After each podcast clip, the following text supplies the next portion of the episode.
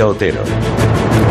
Pues sí, ya lo han escuchado, ¿no? En la polémica del día. Un despropósito que solo pasa en España, es lo que ha dicho de forma contundente José Luis Escriba en esta casa, preguntado por la decisión del gobierno andaluz de suprimir ese impuesto de patrimonio. El ministro de la Seguridad Social ha defendido la centralización de impuestos para evitar la competencia fiscal y desleal, según él, de comunidades autónomas.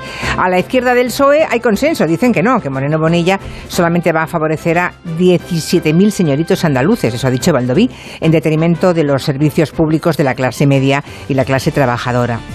No es opinable, desde luego, que suprimir el impuesto de patrimonio es un favor a los ricos. Es que es una obviedad. La pregunta es si eso debería ser así en todas las comunidades, por aquello de la igualdad entre españoles, ¿no? O sea, ¿somos federalistas y defendemos que cada comunidad actúe según su criterio en impuestos, bueno, en impuestos y todo lo demás? ¿O somos centralistas y defendemos la unidad de todo, incluida la unidad fiscal?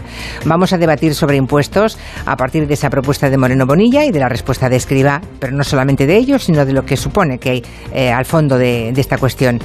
Cuando se reivindica tan a menudo la igualdad entre españoles, ¿eso vale para todo, salvo para la fiscalidad?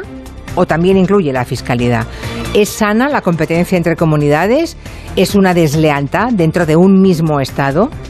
como llevan las comunidades que pagan ese impuesto el tener al lado una vecina, otra comunidad que se convierte en paraíso fiscal?